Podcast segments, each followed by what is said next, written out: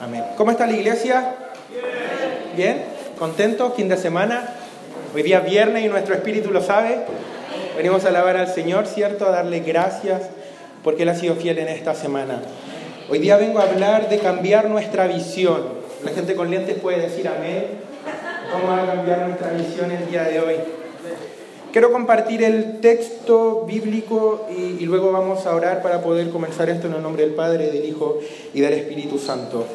Dice Éxodo eh, vers, eh, 14, versículo 3 y 14 dice, y Moisés dijo al pueblo, no temáis, estad firmes y ved la salvación que Jehová hará hoy con vosotros. Porque los egipcios que hoy habéis visto, nunca más para siempre los veréis. Jehová peleará por vosotros y vosotros estaréis tranquilos. Amén. Padre, te damos gracias hoy día por estar en este lugar, por tu palabra, porque esta nos va a edificar, nos va a transformar, nos va a desafiar el día de hoy a ser distintos, a nunca más ser los mismos. Porque como la palabra del Señor lo dice, nuestra vida espiritual, espiritual tiene que ir en aumento, como el alba, hasta que el día es perfecto. Esta es la expectativa que ponemos hoy día, que tu Espíritu Santo la ponga dentro de nosotros, para ir en la perfección, para ir en el aumento, para crecer en fe, para crecer en gracia, para crecer en favor tuyo. En el nombre de Jesús y todos juntos decimos, amén. Yo tengo algo con los textos y es que a mí me gusta explicar el contexto de donde estoy sacando lo que estoy leyendo. Leímos, ¿cierto? Éxodo 14, del 13 y el 14. Y le explico cómo es la historia. Yo creo que ustedes se han dado cuenta, a mí me gusta mucho el Antiguo Testamento, gran parte de lo que he predicado es Abraham, es Moisés, es Jacob, es Isaac. ¿Y cuál es el contexto de lo que está ocurriendo acá? El pueblo de Israel, yo creo que varios han visto series, han visto películas y estuvo cautivo en Egipto durante años. Dios levanta un líder, ¿cierto? Levanta a Moisés, le dice, ya tú te vas a encargar de sacar a mi pueblo de este lugar, no es posible que el pueblo de Dios esté en esclavitud. Y esto va para ustedes, no es posible que un hijo de Dios esté en esclavitud. Un paréntesis. Y resulta que luego de muchos sucesos, las plagas en Egipto y un montón de cosas, el pueblo de Israel sale de Egipto. Y pasa el tiempo, ellos comienzan a escapar, ¿cierto? Logran liberarse de la opresión, ellos los tenían cautivos, los tenían trabajando en servicio, eh, los maltrataban, les pegaban, y resulta que el faraón se da cuenta que lo que hizo no estaba muy bien, pues dijo, yo me lo imagino de esta manera, los dejamos ir, pero ellos podrían, seguir, podrían haber seguido sirviéndonos, vamos a buscarlos de vuelta. Sale, se prepara el faraón con caballos, me imagino yo, con sus eh, mejores hombres, y van en busca del pueblo de Israel para volverlo a la cautividad de nuevo, para tenerlos para que le hicieran, no sé, pues el aseo, sus estatuas del faraón, todo lo que usted ha visto en las películas. Y cuando el pueblo de Israel se da cuenta que Egipto está de vuelta para venir a agarrarlos, comienzan a desesperarse, comienzan a quejarse y empiezan a hablar en contra de Moisés. Y le empiezan a decir, Moisés, pero ¿cómo es posible? O sea, si vamos a morir acá en el desierto, a lo mejor hubiéramos muerto del territorio egipto, egipcio, allá no hubieran dado cristiana sepultura y el pueblo de Israel se empieza a quejar contra su líder Moisés. Y Moisés declara Éxodo 14, 13 y 14. No temáis, estad firmes y ved la salvación que Jehová hará hoy con vosotros. Porque los egipcios que hoy habéis visto, nunca más para siempre los veréis. Jehová peleará por vosotros y vosotros estaréis tranquilos. Le soltó una palabra tremenda. Y hay dos palabras que a mí me llaman la atención en esto, que es el estar firmes y el ver la salvación. Es algo que aún no había ocurrido con el pueblo de Israel.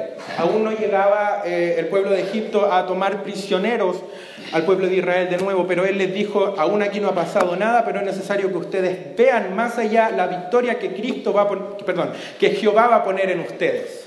Hasta ese momento en la Biblia no aparecía Cristo, por eso digo Jehová. Y de eso quiero hablar hoy día, de cómo la visión que nosotros tenemos de las cosas nos puede deprimir y tirarnos al suelo y desesperarnos y desear volver atrás como lo hizo el pueblo de Israel, o por otro lado podemos poner nuestra visión en la esperanza en Cristo Jesús que nos va a llevar de victoria en victoria, de gloria en gloria y que Él va a transformar nuestra vida para siempre. Yo creo que de alguna manera usted ya está entendiendo hacia dónde el día de hoy yo voy. ¿Y por qué le dijo esto Moisés al pueblo de Israel? Porque la manera en cómo nosotros veamos las cosas es determinante. Yo hoy día te pregunto cómo estás tú viendo las cosas. Tal vez tú estás viendo las cosas de una manera y es como tu cultura te ha hecho verla durante años. Pero yo quiero decirte que hay una manera que es como Dios la ve. Y probablemente estamos alejados de cómo Dios la está viendo y hoy día tenemos que direccionarnos a la visión que Él tiene. Podemos ver a Dios de dos maneras. Y yo un día lo entendía y, y, cuando el Espíritu Santo me lo revelaba, yo de alguna manera entendí que estaba viendo a Dios o estaba caminando en una visión que no era la que Dios quería para mi vida. Y se lo explico de la siguiente manera. Podemos servir a Dios con todo nuestro corazón para estar un día con Él en el cielo, en la gloria celestial, ¿cierto? Calles de oro, mar de cristal. El cielo es hermoso. En el cielo yo creo que la empanada no debe tener pasas, la, piña, la pizza yo creo que no tiene piña. Es un lugar hermoso. Agua calentita, me imagino yo, ¿cierto? No hay más sufrimiento, ya no nos cansamos de estar adorando al Señor, lo vamos a hacer por siempre. Y por otro lado, tú puedes servir a Dios simplemente para escaparte del infierno. Y de las dos maneras tú vas a llegar al cielo, pero de dos maneras muy distintas. Y hay una que te trae bendición y con la otra vas a hacer lo justo y lo necesario. Entonces, se entiende que hay dos maneras de ver las cosas. Me atrevería a decir que hay más de dos maneras incluso, pero la visión que nosotros tomemos es determinante para ver si nuestra vida va a ser en bendición o, va, o vamos a llegar al cielo simplemente por gracia. Y un día lo entendía porque me acordaba cuando chico, justo hoy día vino mi mamá, que yo llegué a la casa de mi abuela y yo me imagino que mi abuela pensó, oye, el Esteban me viene a ver, ¿cierto? Él quiere venir a estar con su abuela un rato y mi abuela no sabía nada de que yo me estaba escapando del reto de mi mamá. De las dos maneras llegué a la casa de mi abuela. Podría haber sido por amor a mi abuela o para escaparme de las garras de mi madre acá, que la bendigo en el nombre de Jesús. Se comienza a entender que más de una visión, hay muchas visiones, pero una sola nos va a traer la bendición completa. Una sola nos va a bendecir a todas horas, todos los días. Y en esa visión tenemos que caminar. Yo creo que el Espíritu Santo desde ya ya está hablando a un montón de gente acá, le está diciendo tu visión puede ser aún mejor. Tu visión puede ser mejor que la que llevas, mejor que lo que has visto por años, mejor, que, que lo que la cultura te ha hecho creer, lo que tus papás te han hecho creer, etc. El Espíritu Santo hoy día quiere ponerte en la visión clara que Él tiene para ti. Y tienes que estar dispuesto a tomarla. Es importante tener claro el valor de la visión que ejercemos porque muchas veces creemos estar haciendo lo correcto hasta que nos enteramos que hay una manera mejor de hacerlo. Y un día me hablaba con, un amigo y, él me hablaba de que él estaba muy feliz porque él descansaba en que Cristo lo había salvado, que ya no iba a ir al infierno. Y yo decía, wow, gloria a Dios. Y yo le enseñé que después de caminar en el tiempo en donde la salvación era su todo, ya era tiempo de pasar a caminar en la gloria de Dios. Ya era tiempo de ir por un poco más. La Biblia es súper clara en decirnos que para, para tener la vida eterna tú aceptas a Jesucristo, estás a una oración de distancia de la vida eterna. Pero si quieres la gloria de Dios te va a costar toda tu vida. Y ahí ya puedes ver que hay dos visiones distintas, en si hoy día quieres descansar en que eres salvo o si quieres empezar a caminar en otra visión de tener la gloria de Dios, de comenzar a hacer milagros, de que Dios te utilice en otras cosas, pero tu visión hoy día tiene que ser cambiada a lo que Dios ya tiene para tu vida.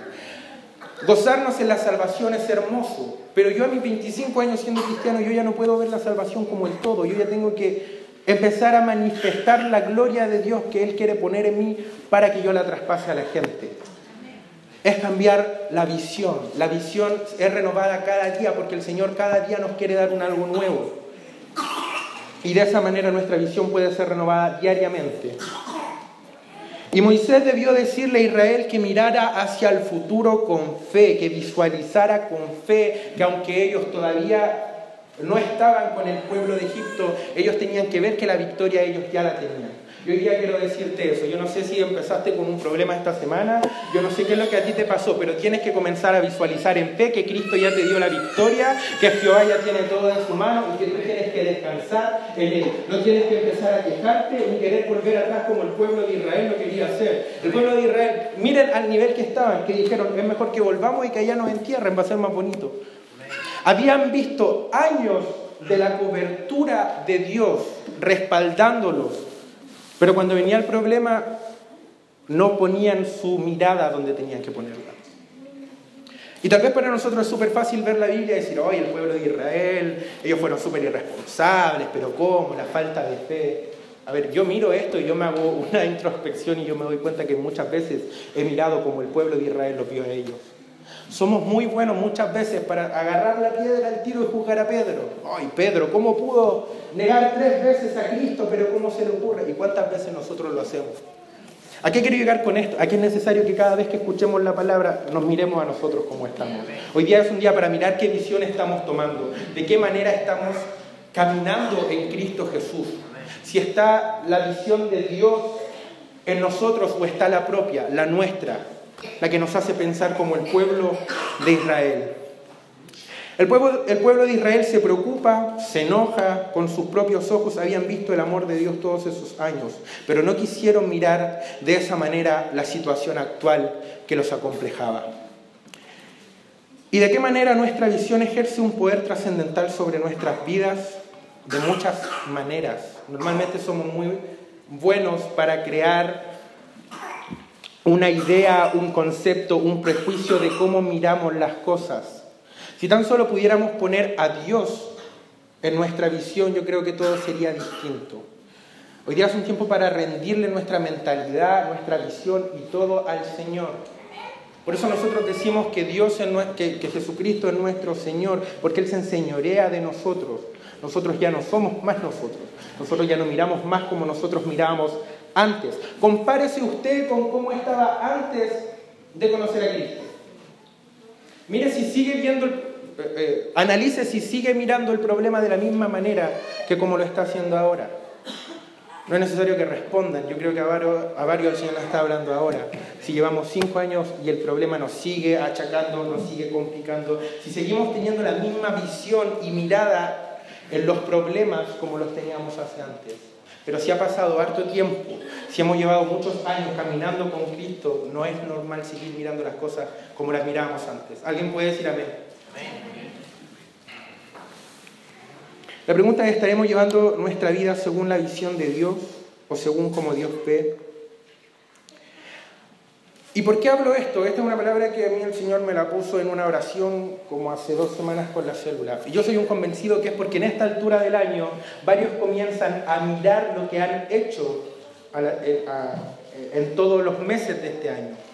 Es una altura del año donde varios empezamos a mirar qué hicimos, qué lo logramos hacer, si nos rindió la dieta o no nos rindió la dieta, si pudimos entrar a orar más, si pudimos establecer, no sé, un tiempo de lectura bíblica. Pero a esta altura del año, pasado septiembre, que vuela con las fiestas patrias, octubre, noviembre y diciembre, normalmente la gente, y, nos pasa a nosotros también, los damos como meses perdidos.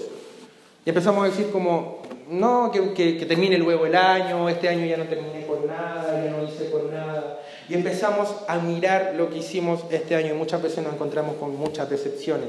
Muchas veces nos encontramos que hay cosas que del 2015 o 2016 venimos intentando hacer pero no lo hemos logrado. Yo estoy seguro que si Dios puso esta palabra en mí fue para esto, para cambiar la visión en cómo vamos a ver estos dos próximos meses hacia adelante.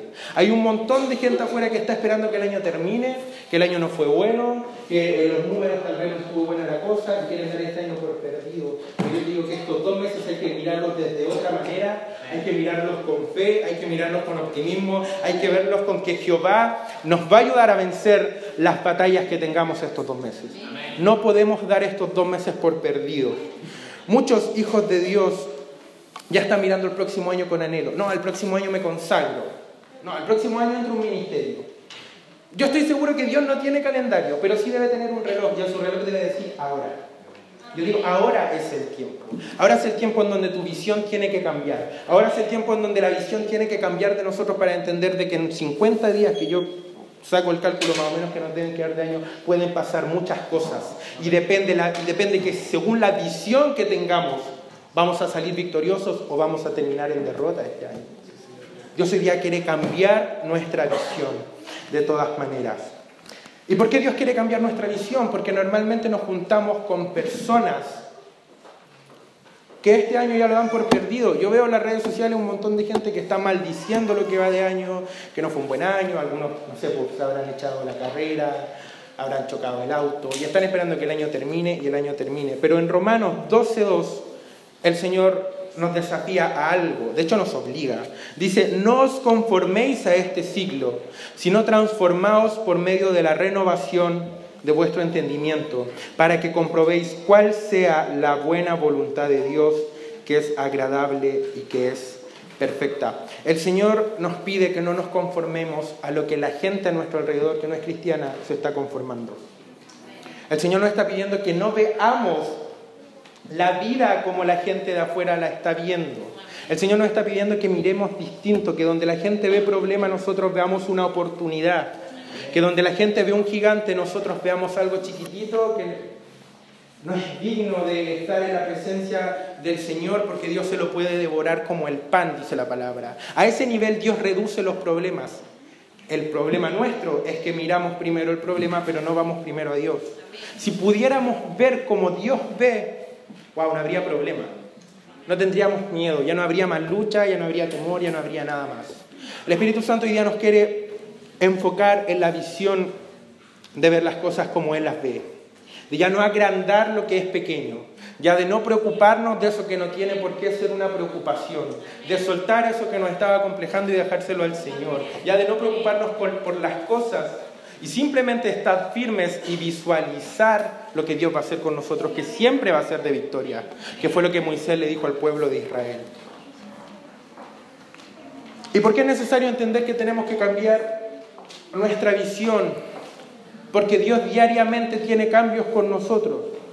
Dios diariamente quiere ejercer cambios sobre nuestra vida. Dios día a día quiere entregarnos un algo nuevo para que nuestra visión sea más completa y podamos caminar en fe, podamos caminar en unción, podamos caminar en, no sé, en esperanza en Dios como deberíamos hacerlo. Yo leía eh, cómo, cómo fue que Dios estuvo alimentando al pueblo de Israel cuando estuvieron en el desierto. Y la alimentación que tenían era que del cielo, bueno, todos lo conocen, yo creo que eh, caía el maná, ¿cierto? El maná era como una hojuela.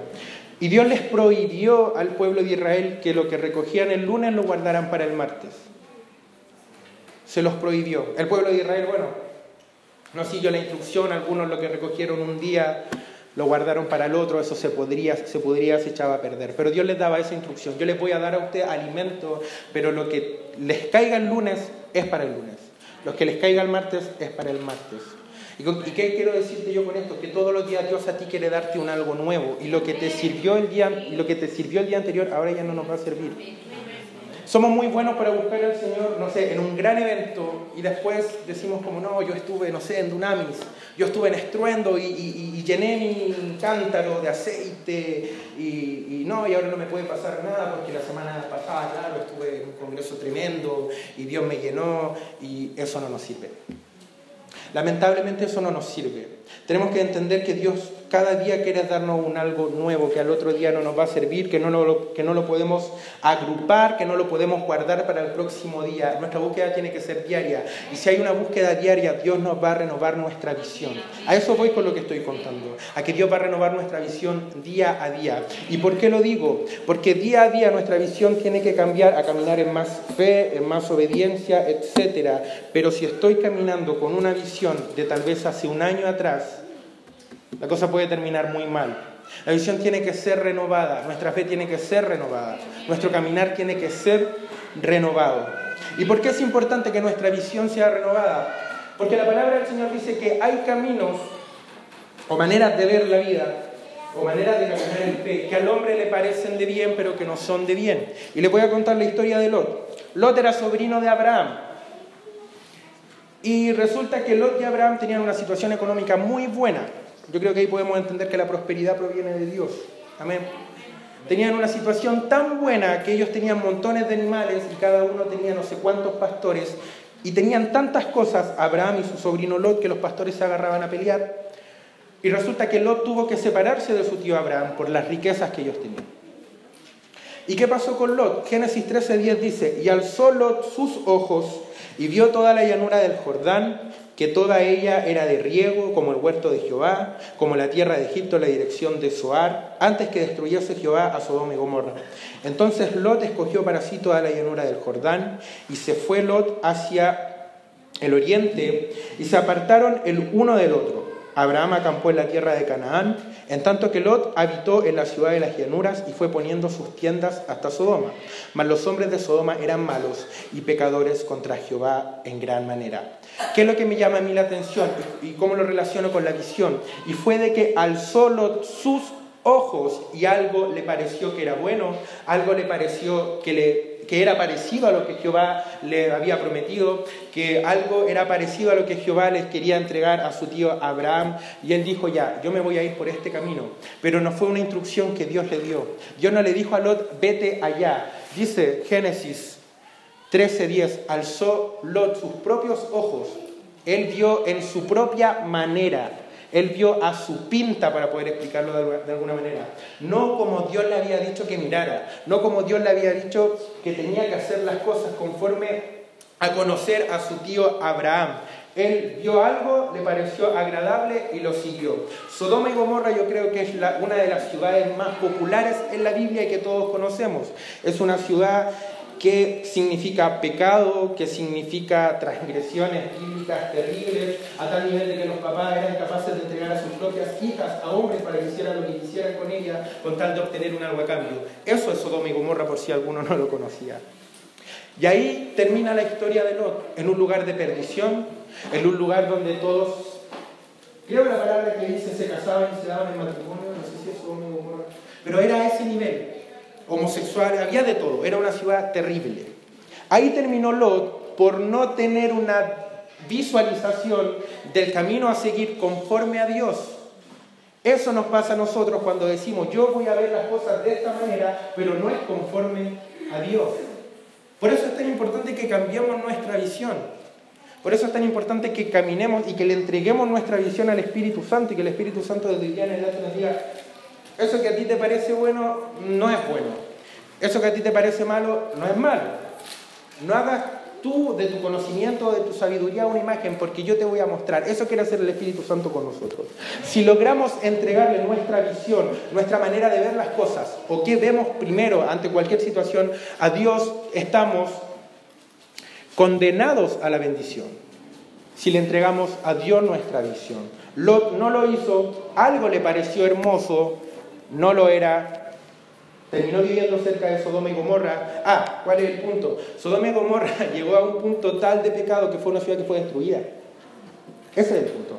Así termina la historia de Sodoma y Gomorra, donde Lot se quiso ir a vivir por no seguir a Dios, por no decirle, Dios, muéstrame dónde yo tengo que ir. Él alzó solito su mirada, dijo, mm, a mí eso me parece lindo, ya pues, vamos. Sodoma y Gomorra terminó destruida, su esposa en estatua de sal, sus dos hijas lo embarracharon para preservar la especie con él, hay niños. Así termina la historia de Lot. Lot de alguna manera simboliza en la Biblia alguien que creía en Dios pero que nunca se pudo someter, que nunca quiso entregar su visión, que nunca quiso entregar su alma, que nunca quiso entregarse por completo a Dios. Eso simboliza Lot. Y una visión errada, ¿Ven que es importante el tema de la visión? ¿Ven que no hay que llegar y poner los ojos en cualquier parte? ¿Ven que no hay que llegar y decir, no, yo me voy a poner a ese trabajo? Es importante que Dios nos diga hacia dónde caminar. Alguien que entrega su vida a Dios, eso significa. Si el entregar la vida a Dios no es, ah, yo me muero y me voy al cielo. No, es que cada área de tu vida la tenemos que entregar a Él, porque Él nos va a bendecir, pero hay que rendirla en, en completo, hay que rendirla toda nuestra visión. Y entendemos que si no vemos como Dios ve, vamos a perecer. Pasemos a primera de Samuel 16:7. Y Jehová respondió a Samuel y le dijo, no mires a su parecer ni a lo grande de su estatura, porque yo lo desecho, porque Jehová no mira lo que mira el hombre, pues el hombre mira lo que está delante de sus ojos, pero Jehová mira el corazón. Esta es la historia de Samuel, él andaba buscando al próximo rey de Israel, ¿cierto? Y vio un niñito chiquitito, que era pastor de ovejas, que no le parecía que cumpliera las expectativas para ser el rey de Israel. Y aquí queda más que claro, y de hecho el mismo texto lo dice, Dios no ve como nosotros vemos. Muchas veces a ti algo te va a parecer que no es Muchas veces tú te vas a mirar a ti mismo y decir, yo me estoy mirando de esta manera y al parecer no, yo no califico con esto. Tienes que entender que no se trata de cómo tú te ves a ti, se trata de cómo Dios te ve a ti. No se trata de cómo tú ves una situación, se trata de cómo Dios ve la situación. Yo a veces me imagino que cuando nos estamos ante una situación tan grande, nosotros vemos hacia un gigante y Dios desde arriba nos ve a nosotros como mirando el gigante, pero Él no ve nada, porque para Él no es gigante. Para Él no es un problema, para Él no es algo trascendental, Él nos ve preocupados como por nada. ¿Y qué es lo importante? Que nosotros veamos a ese gigante a través de Dios. Vemos a Dios y en el reflejo de Dios, que es más grande que todo, que de Jehová la tierra y su plenitud. Todo lo que existe de Dios. Nada podría llegar a ser tan importante como para que nosotros lo veamos y le tengamos miedo. Porque somos hijos, lo cantamos recién y alzamos nuestras manos, pero hay que creerlo. Si somos hijos, vemos como nuestro papá ve. Si somos hijos, caminamos con la fe que nuestro papá tiene. Eso es ser un hijo. Yo, en parte, y todo el mundo me lo dice, me parezco mucho a ese hombre, Milton Margarito, porque soy su hijo. Me quise dejar bigote una vez, no, de aquí bigote te parecía a tu papá. Me dijo mi mamá. Ya que voy, uno se parece a su padre, entonces somos hijos de Dios ¿no? A través de Jesucristo. No podemos ver las cosas de otra manera a como Él las ve. No podemos ver las cosas y que nos compliquen si a Él no le complican. Amén. Y la visión que tenemos hacia afuera es importante, pero hay una visión que es más importante aún y es la que nosotros tenemos de nosotros mismos. Yo cuando, a ver, esta predica a mí me tocó de improviso. A mí me tocaba el 30 y Claudio ayer me dijo, Esteban, tienes que predicar. Y hoy día estuve hasta tarde haciéndola y delante me vine acá a las 6 y no tomé ni 11. Imagínense lo importante que es para mí esto, como para renunciar a la comida. Y yo creo que tenía la mitad de esto. Y Dios le fue agregando cosas y le fue agregando cosas y me dijo, ya, Esteban, tienes que agarrarle la importancia de lo que es ver las cosas hacia afuera, pero tú te has puesto a verte cómo tú te ves. ¿Cómo crees que Dios te ve? Yo dije, wow, esa es una pregunta. Dios me decía, ¿tú sabes cómo yo te veo? Yo creo que es una pregunta que deja helado a cualquiera. Porque más de que salir a ver para afuera y ver todo el tema, es cómo sabemos nosotros cómo Dios nos ve. ¿Se lo hemos preguntado al Espíritu Santo? Dios, ¿cómo tú me ves a mí? Jesús, ¿cómo tú me ves a mí? ¿Y por qué se los pregunto? Porque el sábado estaba en una oración y me profetizaron dos cosas. Y, creo que me, agarró el, momento religioso en el que yo me cuestioné las cosas. ¿Y por qué se los digo? Me hice la pregunta, yo dije, Señor, yo no he estado bien, ¿por qué me entregas esto? Y por otro lado, la otra palabra fue, Señor, a mí esa área no me interesa, ¿por qué me la estás dando? Es como que, por ejemplo, a mí me dijeran, Esteban, tú vas a ser un gran beisbolista. ¿A dónde? Pues si a mí me gusta el fútbol. Es de esas promesas que uno le hacen y que para uno no tienen sentido. Y, y quedé para adentro, pues si yo de chico era, no, yo juego puro fútbol y cuando me invitaban a jugar básquetbol porque era alto, no, yo no juego. Juego básquetbol, decía. marcado, una sola cuestión, un solo Señor, una sola fe, un solo bautismo. Una sola esposa, un solo enamoramiento, un solo matrimonio. Un solo deporte, fútbol, nada más. Entonces decía al otro día, Señor, ¿por qué me estás dando esto si a mí no me gusta?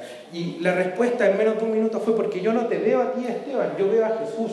Por eso te entrego esa promesa, porque no te veo a ti, yo veo a Jesús. Yo quiero decirte algo hoy día, si a ti te han profetizado un montón de cosas y no te las has creído es porque tú te estás viendo a ti, pero Dios no te está viendo a ti. Cuando llegues al cielo, Dios no te va a ver a ti, Dios va a ver que tú vas con Cristo y tú vas a entrar al cielo. Entonces con las promesas es exactamente lo mismo. Aunque tú no te la merezcas, no es para ti, es porque tú estás con Cristo. Y aunque a ti no te guste la danza, si a mí el Señor me entrega la danza, voy a tener que danzar.